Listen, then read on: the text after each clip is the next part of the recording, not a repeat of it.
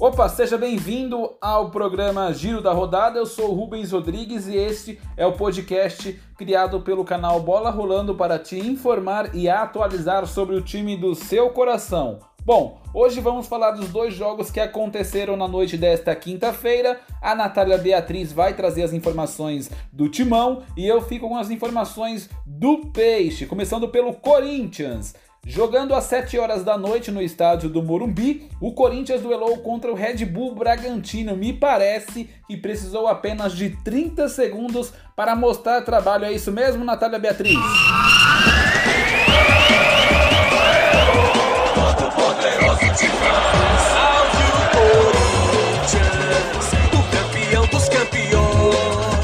Fala Rubens, fala amigos ligados no giro da rodada, é isso mesmo. O Corinthians conseguiu um feito que ninguém imaginava. Garantiu a sua vaga na semifinal diante do Red Bull Bragantino e logo no início do primeiro tempo, aos 30 segundos, Ederson abriu o placar e fez um golaço. E eu queria chamar a atenção para esse jogador que o Corinthians contratou aí sem muitas expectativas da torcida e que vem surpreendendo dentro de campo, fazendo grandes atuações. Está sendo já comparado a Paulinho, aquele jogador de 2012 que deu grandes alegrias à fiel torcida. Mas uma outra expectativa que estava em cima era de Jô, a sua estreia pelo Corinthians pela terceira vez, e ele marcou no segundo tempo e garantiu aí a vitória do Timão e deu aí a chance do Corinthians enfrentar mais uma vez o Palmeiras numa final. Será que isso vai acontecer? E eu queria chamar a atenção também, Rubens, é para esse time que o Thiago Nunes está montando aí no Corinthians, que essa pandemia fez um bem, né? Olhando assim para um, um lado, fez um bem para o time do Thiago Nunes, que está conseguindo se encaixar, criar um novo formato. E eu acredito que agora o Corinthians está embalando e vem aí mais títulos para esse ano de 2020. E o técnico Thiago Nunes deu entrevista no pós-jogo e reforçou aí o que a gente já estava imaginando, falou sobre é, esse novo time, essa nova cara que o Corinthians está tendo.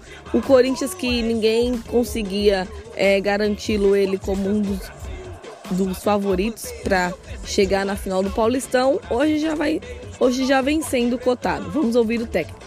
Avaliação de uma partida consistente, equilibrada, a equipe se portou bem uh, em todos os aspectos do jogo, conseguiu ter uma organização defensiva compacta, conseguiu neutralizar as principais armas da equipe do Red Bull. Ofensivamente a equipe foi cirúrgica, teve algumas oportunidades claras, mas um jogo muito de meio campo, então um jogo né, que rodou muita bola, a gente se apresentou para jogar desde trás sempre que teve oportunidade. Outro momento esticou a bola para a presença do João no, no comando de ataque. Então, um jogo né, que eu considero consistente contra uma grande equipe, muito equilibrada, muito qualificada e que nos dá aí confiança para que a gente possa uh, se manter evoluindo na competição. Ouvimos o técnico Thiago Nunes. É com você, Rubens. Agora, vamos falar de Santos.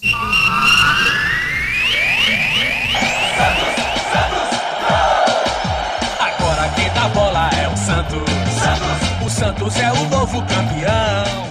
Jogando na Vila Belmiro, o Santos recebeu a Ponte Preta e começou assustando, hein? Na cabeçada firme de Apodi, a bola bate no travessão e assusta a equipe Santista. A reação não demorou muito. Um minuto depois, aos seis minutos, Marinho aproveitou boa jogada de Soteudo e abriu o placar.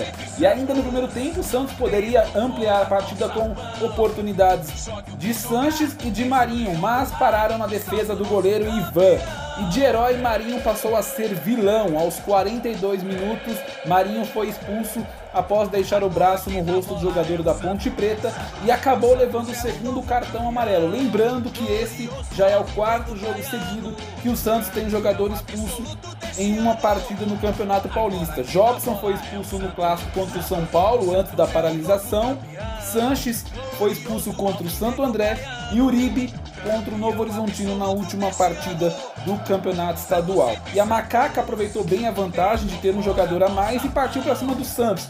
No início da segunda etapa, Bruno Rodrigues empatou a partida. E já aos 15 minutos, a Macaca já tinha feito o segundo gol com Moisés. Moisés, que havia entrado no segundo tempo, participou do lance de escanteio que originou o gol de empate e acabou fazendo o segundo gol.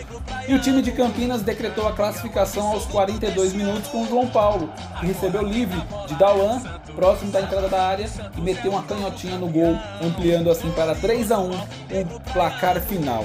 Ao final da partida, o técnico Santista disparou críticas à arbitragem e também ao time da Ponte Preta, que, de acordo com o português Gesualdo Ferreira, a macaca foi muito agressiva no duelo. Bem diferente. A primeira parte foi muito competitiva. Penso que o uh, nosso adversário usou muito, muito, muita agressividade, muita violência. Houve muitas provocações que não foram devidamente controladas, penso, para a equipa da arbitragem, na altura, na altura devida. Uh, a primeira falta do Marinho é cartão amarelo, enquanto ele foi várias vezes, várias vezes derrubado e nada aconteceu. Uh, a segunda parte, com 10, foi, foi difícil. Uh, aliás, este é o quarto jogo que o Santos passa, que está, está a ganhar e depois não ganha. Bom, então as semifinais do Campeonato Paulista ficaram assim. O Corinthians recebe o Mirassol às 4 horas em Itaquera, no domingo, dia 2 de agosto, e às 7 horas o Palmeiras recebe a Ponte Preta no Allianz Parque. Esse foi o podcast Giro da Rodada. Vou ficando por aqui, espero que você tenha gostado. Lembrando que esse podcast está disponível no Spotify e também no canal no YouTube do Bola Rolando. É só acessar youtube.com/barra Bola Rolando o canal. Vou ficando por aqui, até uma próxima. Valeu!